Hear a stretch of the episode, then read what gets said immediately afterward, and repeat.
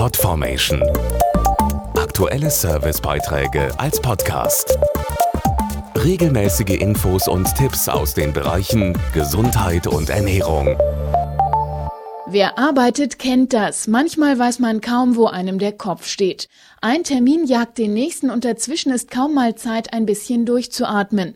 Auf Dauer ist das nicht gesund. Darauf will die Europäische Woche für Sicherheit und Gesundheitsschutz bei der Arbeit in diesen Tagen aufmerksam machen.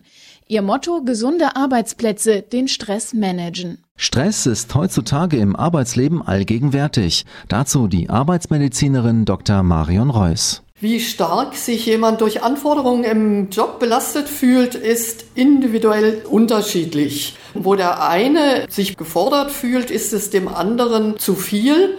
Das hängt von der persönlichen Verfassung ab, sowohl körperlich als auch seelisch. Wir können also nicht generell festlegen, wie viel Stress schädlich oder eben nicht schädlich ist.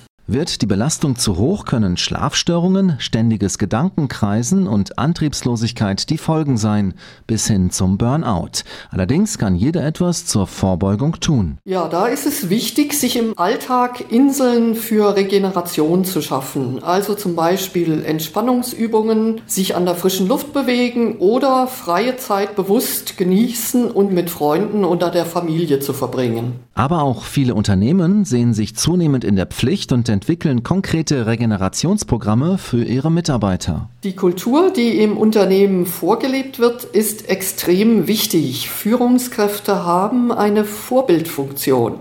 Der Schokoladenhersteller Ritter Sport beispielsweise setzt ein aktives Gesundheitsmanagement um und bietet seinen Mitarbeitern ein Personal Training und Massagen während der Arbeitszeit an. Dabei stehen die individuellen Bedürfnisse im Vordergrund. Wer zufrieden ist, ist auch motivierter und davon profitiert das ganze Unternehmen. Podformation.de Aktuelle Servicebeiträge als Podcast.